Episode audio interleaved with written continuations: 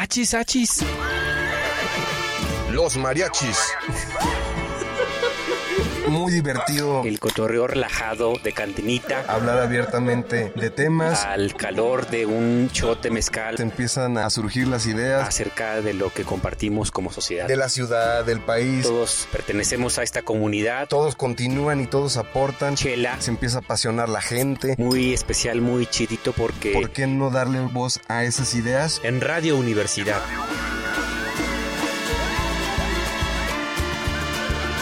Achis, achis. Los mariachis. Con Chuy Monsiváis. Con Poncho Méndez. 88.5. 91.9 FM en Matehuala.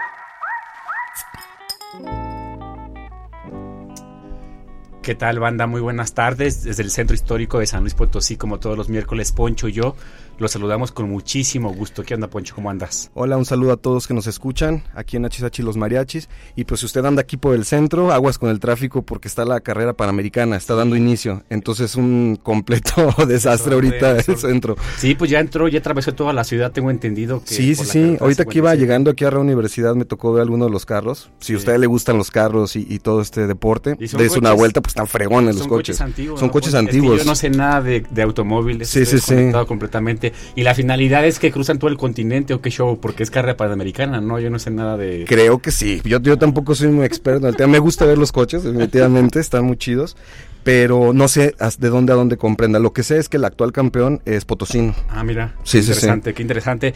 Y bueno, como saben, todos los miércoles enviamos también un saludo a la frecuencia en el altiplano, el 91.9 FM en Matehuala y a quienes nos escuchan en el tráfico de la zona metropolitana de San Luis Potosí. También eh, en la plataforma multicanal de radio y televisión universitaria a través de Facebook al aire. Ustedes pueden encontrar la transmisión de este programa en vivo, Poncho. Así es. Oye, Poncho, y tenemos, además, yo quiero decirlo, eh, a dos grandes invitados el día de hoy. Eh, antes de entrar a los tres shots, ya llegó por aquí a la actriz eh, eh, México brasileña. Yo creo que ya te sientes mexicana también, ¿no, Clarisa? Un poquito. Totalmente mexicana. Excelente. Bueno, pues Clarisa Maleiros, que justamente nos estaba diciendo cómo se pronuncia en brasileiro su apellido, está por aquí con nosotros en cabina. Está por llegar Eden Coronado justamente para hablar del tema del día de hoy, el teatro en San Luis Potosí. Así que, Poncho, nos vamos directamente a los tres shots. Vamos ahí. Pues como ven, nos aventamos el top 3 de noticias. Tres tragos.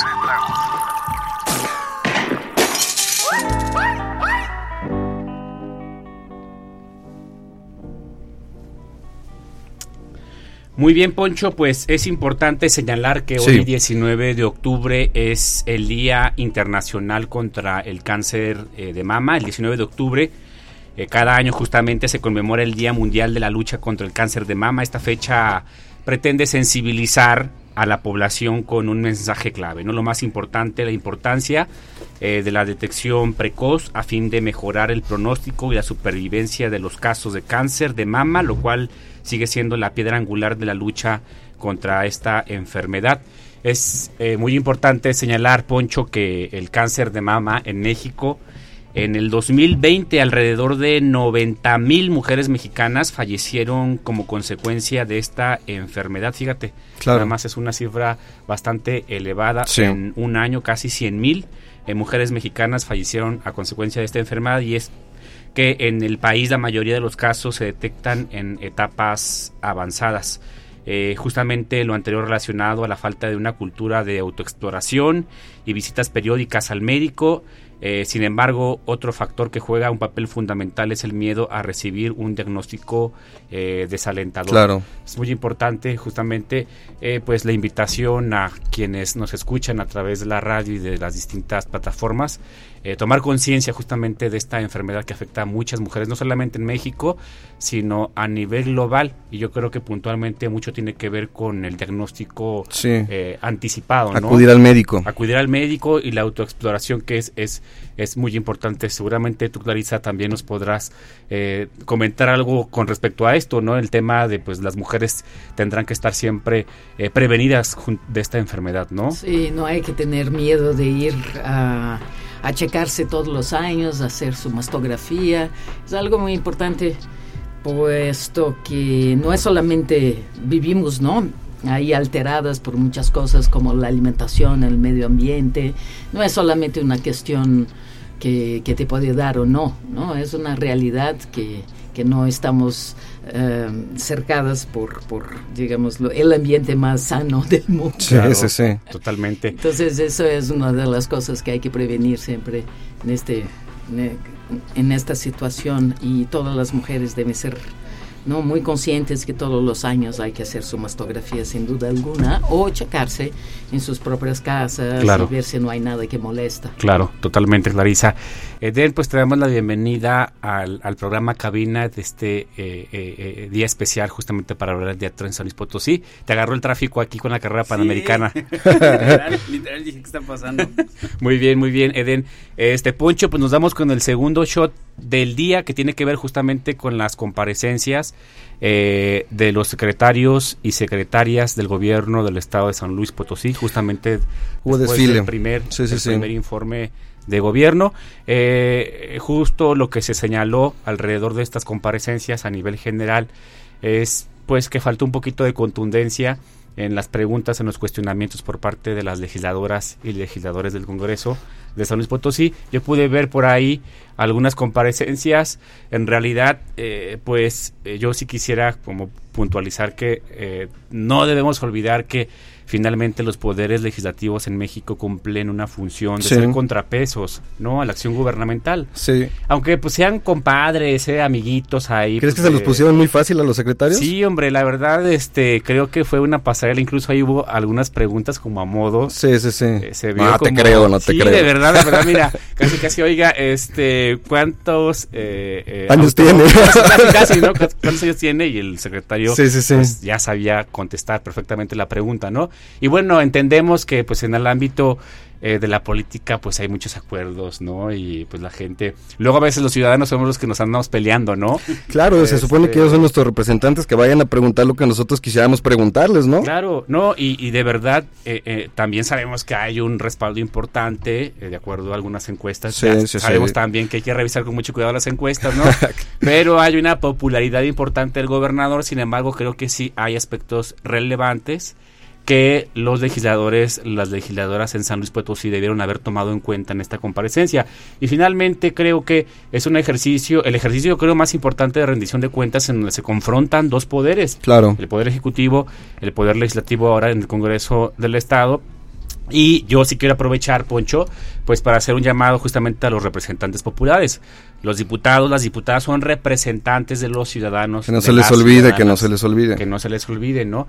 Este, esto no tiene nada que ver con si son amigos, son cuatachos del gobernante en turno. Claro. Creo que su responsabilidad, además de crear leyes, pues es ser un contrapeso. que los ciudadanos de verdad sintamos que están siendo eh, fiscalizadores claro. de la acción gubernamental. Eso es lo más importante, ¿no, Poncho? Así es. ¿Qué te parece si pasamos al tercer shot? Y el tercer shot, eh, rápidamente, Poncho, tiene que ver, ahí eh, se ha estado aplazando eh, la comparecencia del secretario de la Defensa Nacional. Así es. Con la, con la revelación de los cables eh, eh, del... De, Guacamaya Leaks. Guacamaya Leaks.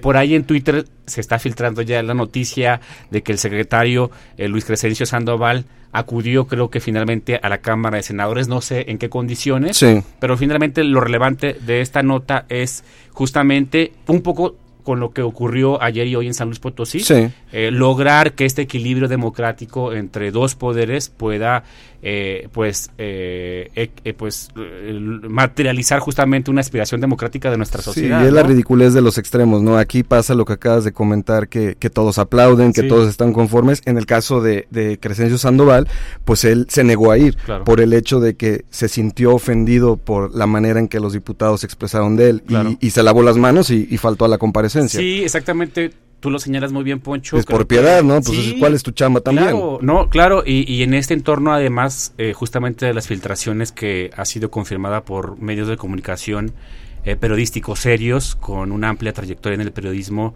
eh, de los que hemos habido grandes actos de corrupción en el país, y que si no hubiera sido por estos periodistas o por estos medios de comunicación, no estaríamos hablando, por ejemplo, de la estafa maestra, ¿no?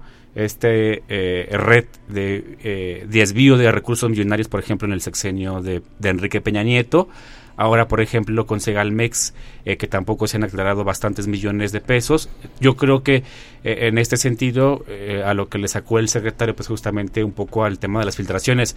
Pero en definitiva, Poncho, creo que como ciudadanos como ciudadanas debemos vigilar justamente el trabajo de nuestros representantes, exigir justamente eh, los buenos oficios por parte de, eh, de, los gobiernos y esperemos que tanto en San Luis Potosí como a nivel nacional los poderes asuman su responsabilidad. Claro, incluso aquí los diputados hasta les van a hacer su nueva sede y todo, ¿va? Mínimo que respondan los van a consentir, los van a consentir ya, creo que la sede va a costar, eh, están diciendo que 150, ¿eh? están diciendo que 150 millones de pesos, yo la verdad eso se me hace muy poquito. Si la si la modernización de la FENAPO costó casi 400 millones. Y yo la veo exactamente igual.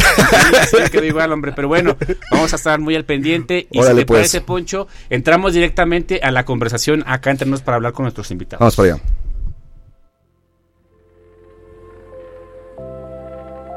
Pues es que el que sabe, sabe y el que no es jefe, mi poncho, la neta. Como los artesanos mexicanos no son solo artesanos, son unos grandes artistas, complejos artistas. Es aquella capacidad extraordinaria que tenemos cada uno de nosotros. Aquí pura finísima persona. Pero también no todo dato personal es un dato sensible. ¿Todo el mundo aprende exactamente igual y a todo el mundo le conviene aprender exactamente de la misma manera? No. Pero ya llegó la variedad. Continuamos con un correazo que se llama El Circo. Acá entre nos. Márquele con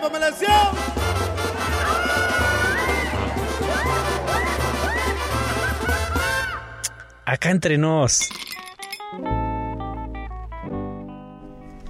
Muy bien, banda, pues estamos de regreso con dos invitados de lujo. El día de hoy tenemos al dramaturgo y creo también actor Eden Coronado. casi no. Casi no, ¿verdad? Muy contentos de tenerte aquí en cabina. Eden finalmente se nos hizo, este, justamente con eh, una de las últimas puestas en escena del rinoceronte enamorado.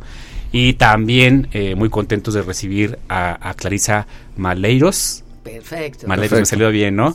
Eh, justamente para hablar un poquito del teatro que se hace en San Luis Potosí, en alguna plática que yo tuve con Eden, justamente le, eh, le mencionaba de que sería muy bueno que Eden compartiera con la mariachisa justamente un poquito del teatro, ¿no? Luego, este, eh, como potosinos nos quejamos mucho de que la oferta cultural no es amplia, pero yo ya cada vez la veo más intensa, ¿no? Particularmente en el teatro. Eden Clarisa, nos da muchísimo gusto justamente que abordemos juntos este tema.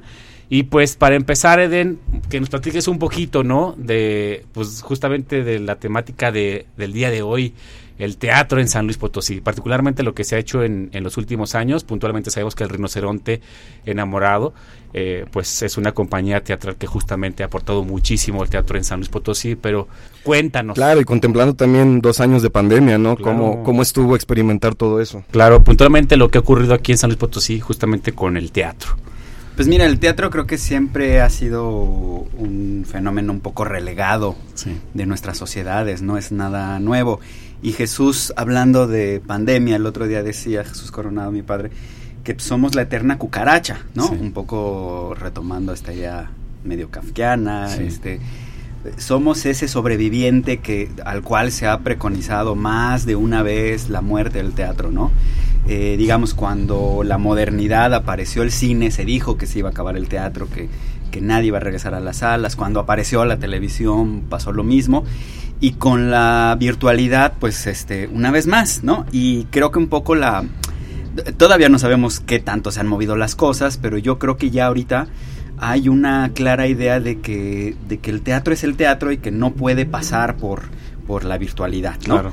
Decían, mencionaba una amiga vestuarista que un director de escena polaco decía, es como quererte comer un barquillo de nieve a través de un cristal, no, hay, no hay manera, es decir, no, no puede suceder, ¿no? Y por supuesto que, habrá hibridaciones y que las ha habido todo el tiempo. La cámara está en el teatro desde hace, por lo menos desde los años 60, ¿no? Hay, hay un juego con el tema de la hibridación de los lenguajes. Claro. Pero eso no quiere decir que la esencia de la presencia, que es, me parece, lo más, una de las cosas fundamentales del teatro, pues vaya a trastocarse y realmente vaya a dejar de, operar. Yo creo que estamos, y Clarisa lo decía el otro día, estamos en un buen momento para el teatro, tal vez. Pensar que esta recuperación del encuentro de lo que algunos, este, digamos, estudiosos del teatro llaman este poder del, del convivio frente al tecnovivio, que es el contacto a través de la virtualidad, porque también sucede, también hay un contacto a través de la virtualidad, pero el convivio pues no va a desaparecer y es profundamente necesario. Claro. Regresando a tu, a tu punto inicial, diría que el teatro en San Luis en ese sentido pues ha pasado por muchos momentos. Y si bien el Rino, estamos cumpliendo, el pasado mayo cumplimos 27 años, ya suena bastante. este, ayer tuve una charla con alumnos de este, psicología educativa y les decía, bueno, la compañía tiene más años que ustedes, ¿no? Seguramente nadie de ustedes había nacido cuando ya el Rino empezó. Y si bien son casi tres décadas, pues en realidad tendríamos que remontarnos por lo menos un par de décadas atrás, y no es que otras tres a lo que vendría siendo el, el, origen, digamos, que nosotros registramos en el árbol genealógico del teatro mexicano. Eh, Jesús Coronado, que es el director general de la compañía, empezó a hacer teatro en 1975 en el seno de un grupo también pues muy importante para nuestra entidad, que es el grupo Sopilote. Eh, podemos ubicar ahí a los apellidos de los hermanos Betancourt, Fernando Nacho, Mario Enrique Martínez. Y este grupo, eh, que de alguna manera fue todo un parteaguas en, en el momento de los 70 y que se integró al movimiento teatral independiente nacional a través de algo que se llamó el CLETA, el Centro Libre de Experimentación Teatral y Artística, pues puso a San Luis en la, en la mira, en el escenario nacional. Estamos hablando desde, desde mediados de los setentas. Mm. Y desde ahí venimos, ¿no? Entonces siempre insistimos que somos herederos de esa tradición del teatro popular independiente de, nuestro país. Un teatro que de alguna manera siempre estuvo como muy ligado, digamos, a, la situación política, social del país que de alguna manera siempre ha tenido un posicionamiento de orden político. Claro. Y que ha pasado por muchas transiciones. Eh, eh, este teatro independiente del que hablo de los 70 todavía de los 80 es un teatro que sucedía en las calles, no necesariamente por decisión, sino porque pues no había acceso a los, a los espacios y a la infraestructura. Una cosa que de alguna manera sigue sucediendo hoy en día. Para que tú tengas como una agrupación independiente, un espacio donde puedas hacer una temporada, me refiero a un espacio de la infraestructura pública, el Teatro de la Paz, difusión cultural, el mismo polivalente del Centro de las Artes, pues no hay mecanismos, sigues, esos espacios en realidad siguen sin, sin estar abiertos, eh, de forma continua, permanente para la producción teatral. Y creo que eso nos ha llevado a nosotros, desde hace muchos años, a la clara necesidad de tener un espacio. Quisiera cerrar, digamos, un poco retomando la frase de Marx, porque nosotros nos consideramos marxistas en el sentido de esta necesidad de apropiarnos de los medios de producción para, para pensar en una posible emancipación. Sí. Así como ponía de ejemplo Marx la, la imprenta, decía, por más que uno tenga las ideas y escribas, si no eres dueño y si no tienes la posibilidad de asegurar que vas a imprimir, pues te quedas este, dependiente de, de, quien es dueño de la imprenta. Entonces, de ahí ha surgido la necesidad de tener un espacio. Oye, entonces me, me, ahorita me surge, me surge la duda que si es semejante a lo que pasa con a lo mejor con el arte y la industria del, del cine, eh, en cuanto a las competencias de lo independiente con lo comercial, ¿no? O sea, ahorita que dices que no se abren tantos foros para el teatro independiente, o sea, ¿qué tanto es esa, esa lucha a lo mejor de que ustedes estén mm, formando personas en teatro independiente y esto, pero a lo mejor eh, las facilidades se las dan, no sé, a obras este, comerciales como el tenorio cómico, cosas así, ¿no? Que son las que más vemos en los, en los carteles comúnmente en la calle. ¿Qué tanto ustedes tienen que estar sorteando con este tipo de, de, este, de situaciones? Pues sí, creo que es un símil muy, muy claro, ¿no? Digamos, por un lado tenemos el cine de arte, ¿no? Y esta discusión que, que, siempre se vuelve a, de alguna manera a reciclar ¿no? sobre, sobre la importancia del cine como medio de comunicación artística y lo que es el cine como entretenimiento y como, como elemento más de una industria. Yo creo que en ese sentido en el, en el teatro pues no estamos en la industria, no estamos en esa producción de consumo masivo, masivo mayoritario. Eh, en realidad es el, el, teatro sigue siendo una cosa hecha a mano. ¿no? O sea, tiene que suceder en el tiempo, eh, en un asunto de colaboración de creadores, de gente que estamos ahí. Eh, mi hermana Bride se decía, esto, esto es incomprensible, o sea, ¿quién se encierra tres meses a ensayar una obra y repetirla, ¿no? Y gastar un dinero que no tenemos en casa, para montar una obra. Sí, qué difícil. Este, y que además hace una temporada y ya las temporadas en nuestro país desaparecieron. Antes se develaban placas por 100 funciones. Órale. Después empezamos a develar placas por 50 funciones, luego por 25 y ahora se develan placas por fin de temporada, ya lo que eso sea que De fin de semana. Casi, casi. Y en ese sentido, pues es como una especie de martirio, ¿no? Claro. Pero, pero creo que bueno, que mm, hoy sigue existiendo, sigue existiendo un teatro comercial, ¿no? Que otra vez, creo que como lo que decía yo hace rato, no es para pelearnos con él, ni mucho menos. O sea, Exacto. Es un fenómeno que está ahí, que existe, que atiende a, a una necesidad Claro. y a un público. Y hay un teatro que tiene otras pretensiones, ¿no? Y, y en ese sentido creo que es en el que nosotros estamos. Eden, mira, me parece súper eh, buenísima esta, re- esta breve semblanza que haces del teatro en San Luis Potosí con tu intervención inicial. Y justamente en esta misma línea de hacer como el diagnóstico general del teatro en San Luis Potosí, me gustaría saber en qué momento eh, llegó Clarisa a- a- al teatro en México y cómo eh, eh, llegó también a conocer el teatro en San Luis Potosí, porque bueno, la trayectoria de Clarisa eh, por eh, otros teatros a nivel mundial, eh, yo creo que le da una perspectiva también distinta, ¿no? De cómo concibe al teatro aquí en San Luis Potosí. ¿Cuál fue tu experiencia propiamente, Clarisa? Pues llegar a México fue una gran sorpresa, grata sorpresa, porque ya en, en encuentros fortuitos que tuve eh, en Europa, sobre todo con, con gente de teatro mexicano, mexicanas, eh, empecé a ser atraída por el país, así una atracción fatal. Amor-odio, ¿no? Ah, no, amor. Amor, amor, Amor. El odio uno es por otras cosas. El teatro yo creo que de alguna manera lo que decía Eden también no es, no es una situación, digamos, fácil, pero no es fácil en ningún lugar del mundo. Claro. ¿no? Eh, creo que evidentemente eh, hay particularidades en los lugares, pero el teatro a donde sea que trabajes, sea en Europa, Estados Unidos, eh, América Latina, que son los, los lugares que he tenido oportunidad de trabajar, siempre uno se depara con esta cuestión. ¿Por qué? Porque el teatro es cuerpo y territorio, de alguna manera. Ujú. Existe en un territorio preciso, no existe, ¿no? En, en un no territorio, necesita ese espacio y necesita el encuentro de los cuerpos, Claro. ¿no? O sea, del espectador con los actores, actrices, y eso es todo muy interesante y que hace eh, raro, Claro. ¿no? Esta, eh, este arte le da una característica especial, es una joya Claro. para quien tiene la oportunidad de aproximarse al teatro. No solamente hacer teatro, que es una cosa eh, especialmente interesante, y, y- y por esta razón uno se torna una especie de funámbulo, ¿no? ¿Qué quiero decir con eso?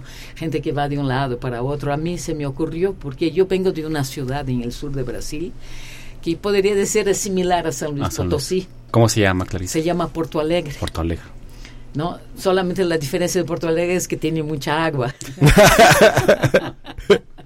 Pequeña diferencia. Es una gran diferencia. Sí, sí. Pero, digamos, culturalmente hablando, tal vez hay algunos paralelos posibles. Sí, ¿no? sí. Es en el sur-sur de Brasil, está en, hace frontera con Uruguay y Argentina. Mm. Es eh, un lugar... eh, ¿no? que no está cerca de las grandes de los grandes centros Claro. culturales y que por lo tanto produce su propia cultura Claro. pero recibe también como San Luis Potosí no toda todo el input comercial Claro. y, y- y también hay esa especie de que aquí se llama malinchismo no Sí. de, de considerar que tal vez que las cosas que vengan de afuera tienen una mejor calidad o lo que sea. Pero es una cosa que sucede mucho en un cierto tipo de ambientes como este. Y, y no es verdad, porque ese tipo de, de ambientes son grandes exportadores, Claro. ¿no? Es, es lamentable, pero así es.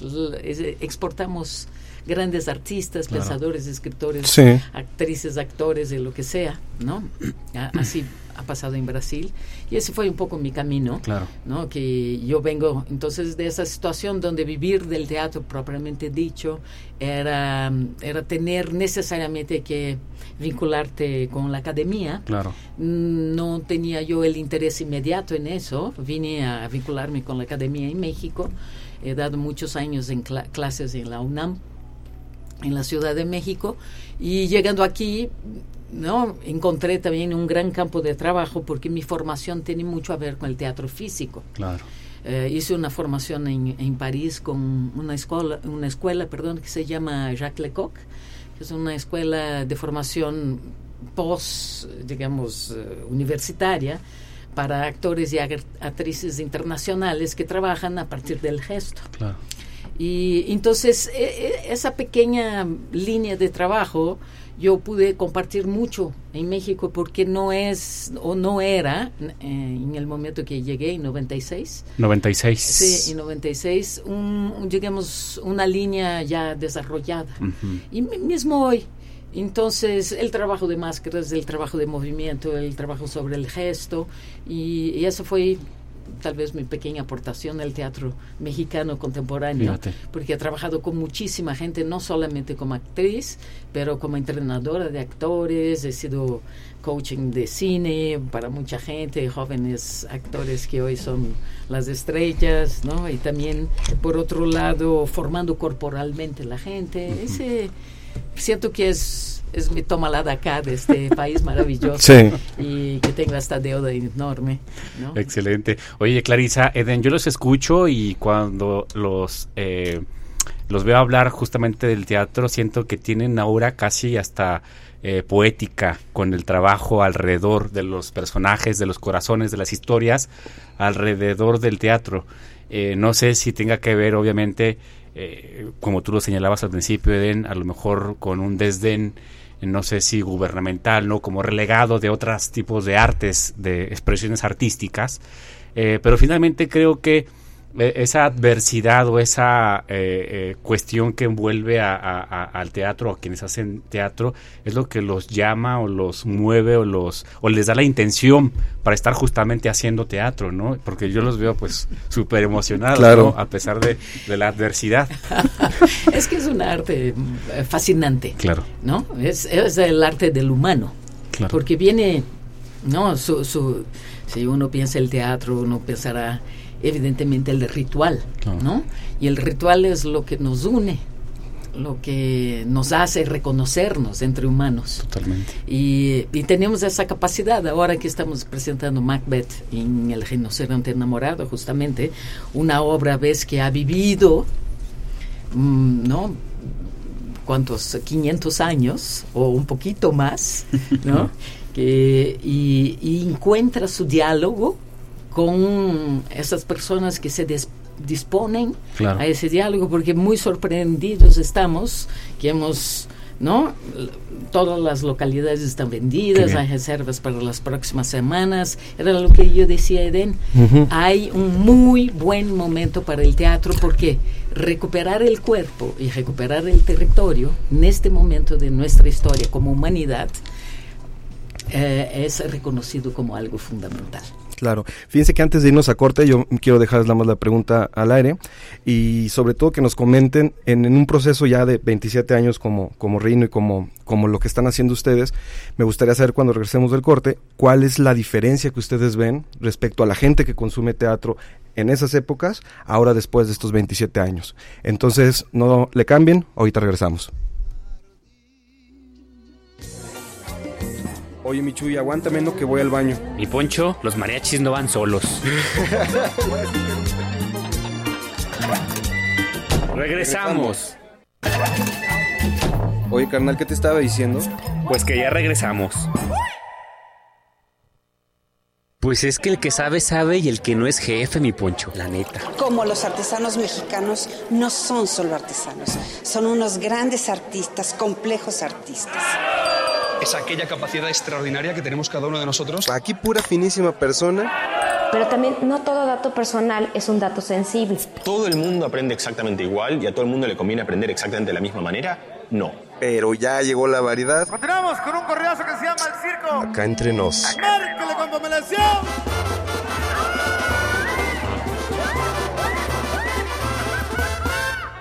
Acá entre nos.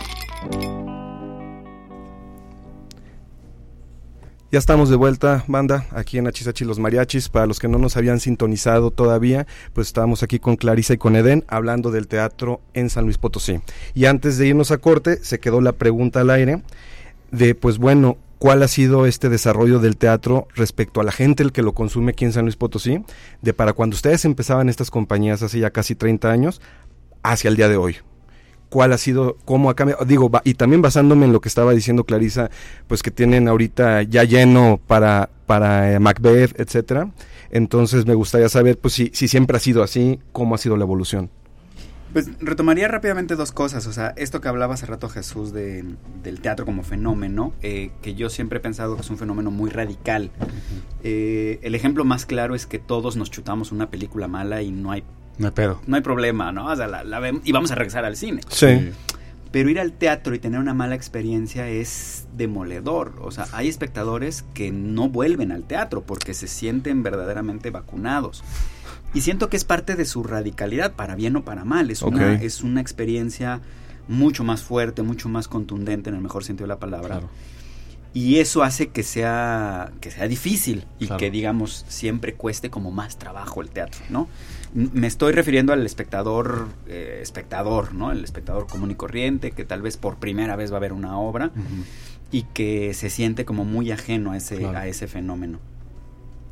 Pero por otro lado diría que siempre hay esta discusión de San Luis de si hay, de, tanto de si hay teatro o no, que, que, por eso yo decía hace rato, de hay una tradición teatral de más de 50 años en nuestra entidad y, de momentos muy importantes y de relevancias para la escena nacional.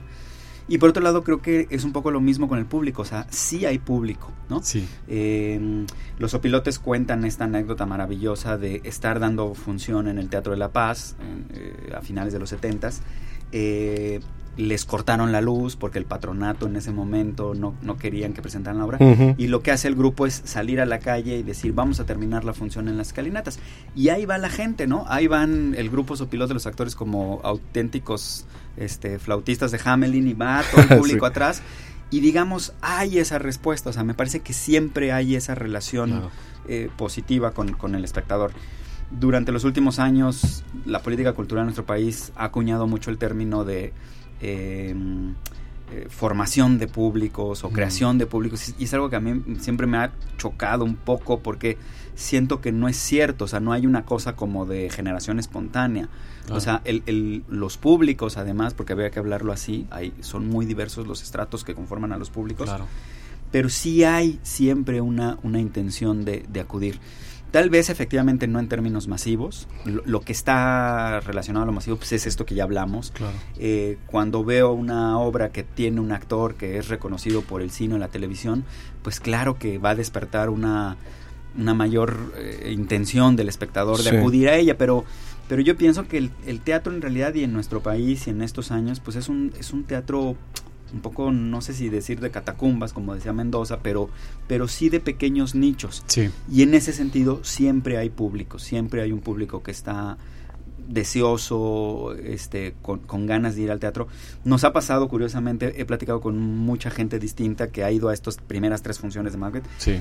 Y varia gente decía que leyó la obra antes de ir a ver, ¿no? Entonces decías, es algo que a mí me sorprende muchísimo, ¿no? O sea, que alguien se tome la molestia de leer un texto antes de ir a ver la obra, me parece de verdad este increíble, ¿no? Claro. Y eso te habla de, de, esta necesidad de que, de que sí se quiere dialogar con, con el teatro como fenómeno. Oye, fíjate que ahorita que ya mencionas Macbeth, que va a ser la obra que próximamente van a presentar, antes, antes de iniciar esta, esta conversación me gustaría comenzar preguntándoles este, bueno, digo, como espectadores muchas veces hemos encontrado la historia de Macbeth, esta tragedia de Shakespeare, en películas, en obras, de, en a lo mejor otro tipo de obras de teatro, y, es una, pues es una obra que se reproduce en muchos formatos. Pero desde el lado del dramaturgo, ¿cuál es esa fascinación o por qué escoger Macbeth y, y representarla? ¿Qué es lo que para un dramaturgo significa Macbeth? Bueno, como decía hace rato, eh, hay una. Venimos de hacer un Hamlet hace dos años, entonces creo que creo que más que lo particular, evidentemente, pues es la idea de pues, este enfrentarnos al bardo. Este, los clásicos son son importantes. Em, no, no por el canon, no por decir que lo que está establecido que es importante ya lo es de cajón, sino por lo que nos dicen a través del tiempo. A mí me gusta mucho una frase de Giorgio Agamben, un, filósofo italiano contemporáneo, que al referirse a lo contemporáneo dice que es mirar el haz de tinieblas de nuestro tiempo a través de la tradición. O sea que uno nunca puede ser verdaderamente contemporáneo si anula la tradición, lo, lo, que ha pasado. Y habla de la tradición como un hilo que nos conecta con el origen. Mm, qué padre. Un poco insiste él que lo, la novedad es lo que carece tanto de futuro, pero también de pasado. Y entonces lo más actual es lo más eh, perdido en el tiempo, en un cierto sentido, podría entenderse. Y entonces creo que la tradición es importante porque pues la tradición lo que hace es contarnos quiénes somos. Eh, hay, hay ideas de que mito, la palabra griega, es noticia.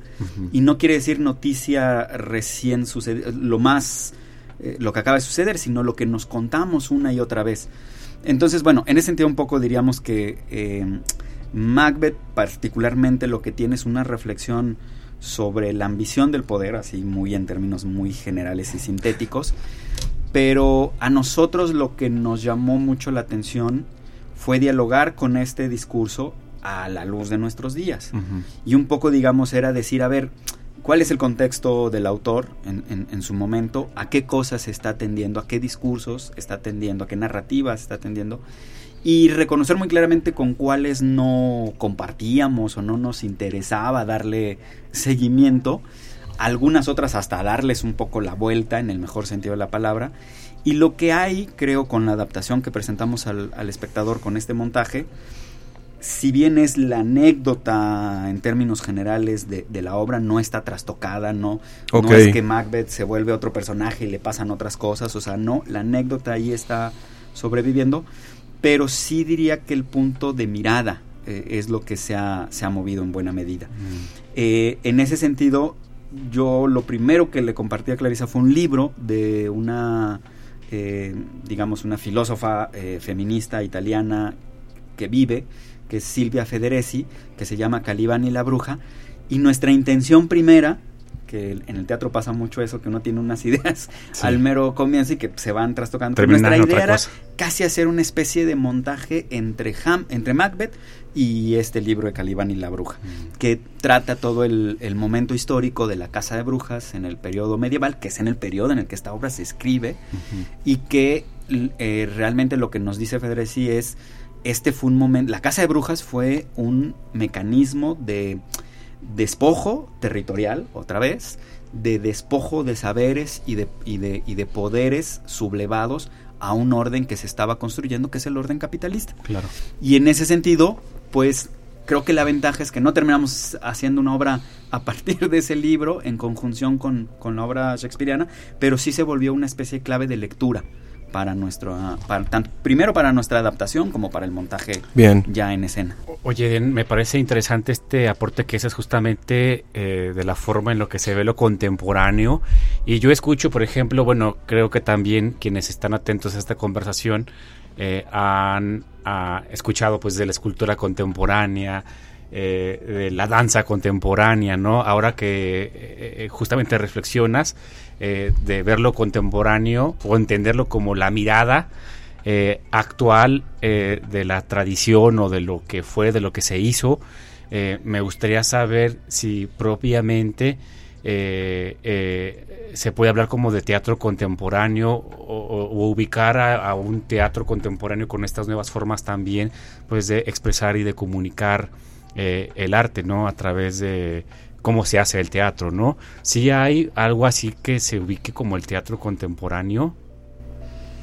Bueno, sí, yo, creo yo creo que lo que hay es, es el momento presente. Claro. ¿No? Y, el teatro que se hace, eh, un teatro que podríamos llamarlo es una, una, calificación un poco tonta, pero de búsqueda, pero es, no me gusta la palabra para nada, pero es algunas calificaciones que, que, que, podemos encontrar por ahí, sería una conjunción de la mirada desde el presente y, y el diálogo con, con la tradición o con la, la, dramaturgia hecha ahí expresamente para, para hablar del mundo, modo, del mundo contemporáneo. Ahora, eh, me gusta mucho, ¿no? siguiendo un poco la línea de pensamiento que propone Den, un filósofo que se llama Bruno Latour, que tiene un libro maravilloso que se llama Nunca fuimos modernos. Y justo este tipo de reflexión que, que nos lleva hoy por hoy a hacer del teatro algo importante porque son es la posibilidad de este encuentro en primer grado con nuestras necesidades en cuanto en cuanto seres sociales, ¿no? Lo que comentabas también, Jesús, de que, ¿no? Evidentemente, los diputados y diputadas tienen su, su deber, ¿no? De responder a, como representantes de una ciudadanía, que es una cosa fundamental hoy en día y que nos hace reflexionar que la política está totalmente deslocada de las necesidades eh, reales de nosotros o de nosotras. Entonces, desde ahí el teatro, eh, sobre todo el teatro, el teatro que hoy, si estamos hablando de un teatro más contemporáneo, es un teatro que tiene una mirada directa al espectador. Lo que se llama en la tradición teatral la cuarta pared, por ejemplo, que es ignorar la presencia del espectador y hacer del, de este pequeño hecho teatral algo realista. Eso, digamos, son fronteras ya cruzadas inúmeras veces y ya no es de un gran interés porque el uh -huh. cine es más hábil en la conducción de la mirada del espectador. Claro. En el teatro el espectador es libre de ver y pensar lo que quiera. Muy cierto, sí. No es inductivo. Uh -huh. En este sentido, evidentemente hay una concepción ¿no? Hay un uh -huh. concepto de dirección, un concepto de, de lo que estaba uh, se refiriendo Eden. Entonces, sí hay un, un, una forma de expresarnos, pero sobre todo de encontrarnos contemporáneo. Y creo que cuando uno va al teatro hoy en día, va en búsqueda de eso, de este diálogo. ¿Sí? Sobre todo un teatro que, pues, pues que no es ¿no? Un, un, un, teatro comercial claro. en el sentido de que solamente está direccionado al entretenimiento con sus valores, claro. ¿no? Sí. Que, que, ahí va. Entonces el teatro como es esa forma de encuentro más que nada. Yo coincido completamente con lo que está compartiendo Clarisa y también eh, comparto esta visión que tú señalabas al principio, Eden, de que definitivamente el teatro tiene un componente eh, eminentemente político, yo ahora justo con estas reflexiones los escucho y creo que en alguna medida el teatro, al menos en México, yo no sé en otras latitudes, eh, ha tenido una función como lo hizo en algún momento el muralismo en México, ¿no? Llevar pues justamente esta pintura en gran formato a los grandes espacios o a la calle propiamente, ¿no? Eh, la tradición justamente muralista de nuestro país, pues buscaba esta intención de socializar en alguna medida el arte, ¿no? En alguna medida el teatro de nuestro país también eh, ha polemizado sobre algunos temas como importantes, ¿no? Desde la experiencia también, desde las trayectorias y las historias de quienes han hecho teatro en nuestro país. Yo lo veo así, no sé si esto ocurra también como en otras latitudes del mundo. No sé qué piensan ustedes. Sí, digamos, digamos pasa, ¿no? Eh, por eso para mí era importante hablar de la historia claro. y de la genealogía del grupo, porque venimos de allá eh, digamos un poco los opilotes, claro. este, después los, el grupo Los Mexicanos, un grupo local, la Brigada Popular de Teatro, la Carrilla, de la cual fuimos parte antes, de, claro, antes del mismo Rino. Digamos, pero sobre todo la época de los 70s, 80s, eh, digamos, a Jesús le tocó este teatro profundamente político que estaba, digamos, en la calle, que claro. estaba abordando las situaciones del momento. Mi primera aparición en escena fue en la Plaza de Armas, en una obra que se hizo en relación a la masacre, la, la, la, golpiza que hizo Ceballos en el 86, si no me equivoco, uh -huh. aquí en nuestro pleno centro histórico. Y era una especie de happening performance que hablaba de, de esa situación. Sin embargo, creo que también con el tiempo, porque al, al, mismo Cleta, del que hablaba al principio, tuvo en su seno esta discusión que era, ¿qué es, qué es el eje rector de nuestro quehacer? ¿Es lo político o es lo artístico? Y hubo una parte del grupo de ese que, que, se fue por lo político y que dijo, no importa, o, sea, la, la, revolución es lo más importante. Sí.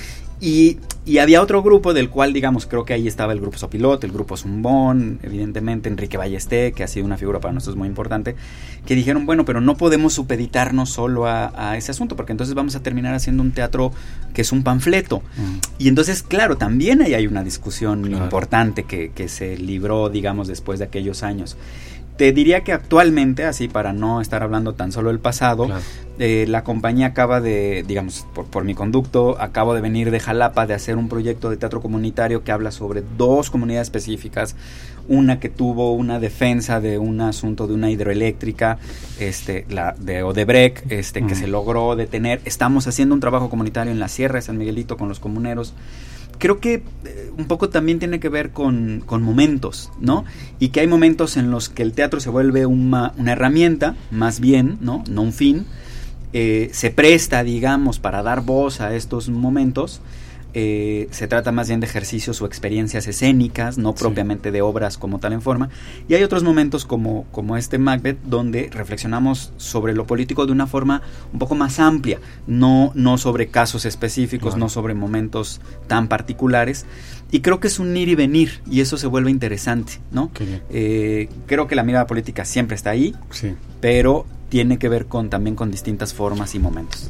para dimensionar el trabajo en el que se meten ustedes, me gustaría que me platicaran pues eh, en este montaje cuántas personas participan, en específico aquí en Macbeth. Ya está presentándose la obra, ¿no? Ya estrenamos el viernes pasado. El, viernes, pasado. sí, sí. Somos uh, cuatro, eh, ¿no? En escena y evidentemente, pero como eso del teatro, somos una familia alrededor. Cierto. Entre Eden, que es el director, ¿no? Que ha hecho la dramaturgia, también, también tenemos una dramaturgista, hay el músico, iluminador, ¿no? El, todo, la operación técnica. Una chambota. Es una chambota. El teatro es una chambota enorme. y, de repente nos ven ahí los, esos cuatro seres ahí, el, el escenario. Pero en realidad somos somos siempre gran familia, ¿no? No, es que es importante saberlo, ¿no? Uno aprecia todavía mucho más lo que está yendo a ver cuando se está consciente del trabajo que amerita. Sí, solamente quería agarrar el hilo de esta conversación. que, está buenísima. Interesante, ¿eh? que, que ¿no? entre el político y, tal vez el artístico, pero no, olvidemos que el artístico es la imaginación. ¿no? Y el ejercicio de la imaginación desde, desde nuestro mundo político hoy en día es fundamental.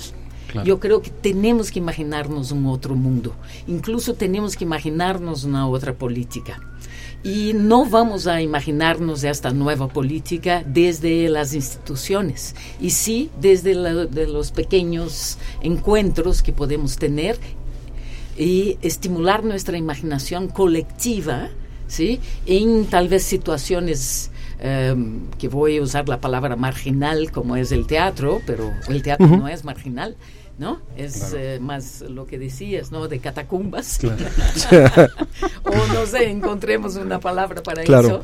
Y, ese, ese gran ejercicio de imaginar nuestra, nuestras posibilidades sociales, de sobrevivencia en cuanto, en cuanto planeta, incluso me voy ahí de lejos, ¿no? Eh, se dan a partir del ejercicio del arte. Bueno, me parece súper pertinente esta última reflexión que estás haciendo, Clarisa, porque y, yo creo que además desde el arte, cuando ustedes lo viven todos los días, con Poncho eh, también hemos discutido mucho que eh, a nivel global justamente eh, lo que se ha concluido es que la sociedad, por imposible que parezca, ha perdido esa capacidad para pensar. O sea, la capacidad para repensar nuestros escenarios y completamente en esta idea de imaginar otros escenarios posibles, ¿no? Que la discusión justamente de lo político trasciende a todas las esferas de nuestra vida íntima y de nuestra vida comunitaria. A mí en lo personal, eh, eh, justamente para ir cerrando este programa del día de hoy, porque ya nos quedarán como 7, 8 minutos, eh, yo quisiera saber obviamente ustedes están íntimamente vinculados con el teatro, pero ¿qué otra expresión artística les ha acompañado a ustedes eh, cuando han estado haciendo teatro a lo largo de toda su, su, trayectoria, ¿no?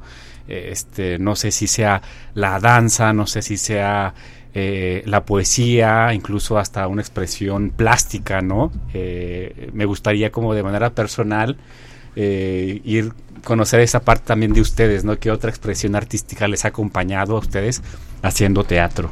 Pues hacer teatro, eh, ahí sí eres un privilegiado, una privilegiada, porque yo con mis obras, por ejemplo, me encanta hacer la música. La música. No soy músico, pero trabajo con músicos muy directamente, gente súper talentosa. Entonces, por ahí, por ahí. y en has estado involucrada con... No, no, mm. hay, hay, Darío, que es el músico ahora, eh, pero y trabajamos con la música, trabajo con el movimiento, por tanto con, con, la danza. No, he tenido eh, muchas experiencias con la ópera también, mm. no cantando. Ya te ibas a pedir aquí que te echaras un palomazo. pero eh, desde el teatro, bueno, evidentemente las artes plásticas, ¿no? porque no puedes empezar una obra sin empezar a imaginarte un espacio. Claro. ¿No? Y es un espacio tridimensional, una cosa que, lo que decías Jesús, que tal vez en el ejercicio de nuestra vida cotidiana a través, ¿no? De todos los aparatos y de la tele y del cine, hemos perdido la dimensión tridimensional de las cosas. Todo es bidimensional, creemos que es tridimensional, pero no es, ¿no? Y eso nos alteró como... Completamente. Nos corteza frontal. Sí, sí. y, necesitamos reconectar con todo lo demás. Y eso se da a partir del, de esa experiencia del cerebro. No sé si quiere completar con eso. Y, pero tampoco quiero dejar de invitarlos a Macbeth. Excelente. No, pues tú y yo compartimos, nos conocimos a través del taller de jaranas. Yo, soy un músico frustrado, reconocido, absolutamente. también, como yo. De hecho, siempre digo que me, cada vez soy menos abogado y cada vez trato de ser más jaranero. entonces, entonces, bueno, ahí hay, es una frustración que, que, se vuelve pulsión, creo, y está bueno, ¿no? Claro. Este, pero sí, digamos, siempre hay esta conexión con, con, con lo demás, ¿no? Y, y, y, ahorita me acordé mucho ahora que murió David Huerta, que, que citaron una frase de él donde decía, eh, ya lo sabemos, la, la poesía no sirve para nada, no sirve para nada útil, o sea, como una cosa utilitaria, como una herramienta. Pero una vida sin la experiencia de la belleza es una vida triste. Entonces, más allá de, de, si es útil o no, este, lo que es es un, es un complemento fundamental y que le da sentido a todo lo demás. Tal vez no es útil, pero le da sentido a, todas las cosas que son útiles, que deberían de ser útiles. Entonces, bueno, regresando a esta idea de la imaginación que planteaba Clarisa, creo que por ahí va la idea. Y, ayer que les cuento que, tuve esta charla con, alumnos de psicología, hablamos mucho de eso. Al final e, era un poco de decir, bueno, este, ampliar la mirada eh, será, será fundamental para cualquier profesionista de cualquier profesión. Para nada estamos diciendo que ustedes eh, tuvieran que dislocar su profesión, vincularse a una actividad artística. Pero como individuos, como ciudadanos, pues será importante tener acceso a ello, ¿no? Últimamente hoy en día por eso hablamos tanto de los derechos culturales, ¿no? Que es algo que otra vez, como todas estas cosas que se enuncian y que tienen esta especie de nomenclatura, luego ya no sabemos bien a bien a qué nos referimos con ello, pero, pero bueno, es una búsqueda también de, de, poner las discusiones sobre la vida de la cultura y el arte eh, a través de otras miradas, ¿no? Perfecto, pues Michu, ya estamos por terminar y pues bueno, para los que nos están escuchando, si después de esta plática y escuchar a nuestros dos invitados no se les antojó irse a lanzar a Macbeth o a cualquier obra de teatro, pues entonces no, no, lo logramos definitivamente porque yo ya tengo el antojo y, quiero, quiero cerrar con eso, queremos cerrar con pues con la invitación, este los horarios, el lugar en donde se está presentando Macbeth. Eh, regalar boletos, por supuesto, sería lo ideal, este regalar un pase doble para cada día de este fin de semana. Estamos dando funciones los viernes a las 8 de la noche, sábados y domingos a las 7 la obra tiene una duración de 80 minutos, es decir, hora 20, y digamos, un poco lo contamos porque también, bueno, estamos en pleno centro de, del, de nuestro centro histórico, y luego siempre estas dudas de si voy a salir muy tarde, Este, en realidad, digamos, anunciar que están todos los estacionamientos alrededor. Decimos que todas las rutas llevan al Rino porque estamos a un lado de la zona de transferencia urbana. excelente. Pero este hay para estacionar bicicletas también en el teatro, o sea, están puestas todas las condiciones para llegar. Y, y un poco invitarles, este, evidentemente es una corta temporada con lo que decíamos al principio, nos quedan cinco fines de semana sorprendidos estamos de la buena respuesta que, que, hemos tenido. Eh, las tres primeras funciones estuvieron repletas, tuvimos sobrecupo el último día, el domingo, y ya digamos hay una intención ahí de, de, la gente de estar reservando lugares para las fechas venideras, pero sí, sobre todo la invitación es, es porque digamos todo este esfuerzo del que hablábamos hace rato, pues no tiene ningún sentido sin la mirada y la y la participación del espectador. Eh, hoy en día ese es otro de los elementos que tal vez podríamos hablar de esto que llamaríamos contemporáneo, que es la idea participativa del espectador. Y aunque esta obra no es como tal, yo siempre he dicho que, que la presencia del espectador es activa, que nunca es pasiva, ¿no? Excelente. Eh, igual ante un libro no estamos pasivos, estamos trabajando y construyendo la obra en la mente. Entonces, bueno, en ese sentido la mirada del espectador pues es, es, fundamental. Sin, sin, espectador lo que hacemos es ensayar. Perfecto. Entonces, nada más que claro para los que nos están escuchando y les interesan los pases dobles, ya sea en nuestro Facebook o en Instagram o en, los, Twitter. O en Twitter, los primeros que nos van en inbox, ya dependiendo la hora que vayan cayendo, se van a llevar los boletos y yo nosotros nos comunicamos. Así es. Eden, Clarisa, de verdad, hemos disfrutado muchísimo esta conversación. Lamentablemente el tiempo se nos acabó, pero esperamos tenerlos muy pronto con otra temática de las muchas que atraviesan al teatro. De verdad, muchísimas gracias por su generosidad. El programa lo pueden escuchar el próximo viernes en Spotify. Perfecto. Poncho, nos vemos el próximo miércoles. Nos vemos. Adelante, gracias. Achis, achis. Los mariachis muy divertido. El cotorreo relajado de cantinita. Hablar abiertamente de temas. Al calor de un chote mezcal. Te empiezan a surgir las ideas. Acerca de lo que compartimos como sociedad. De la ciudad, del país. Todos pertenecemos a esta comunidad. Todos continúan y todos aportan. Chela. Se empieza a apasionar la gente. Muy especial, muy chidito porque... ¿Por qué no darle voz a esas ideas? En Radio Universidad.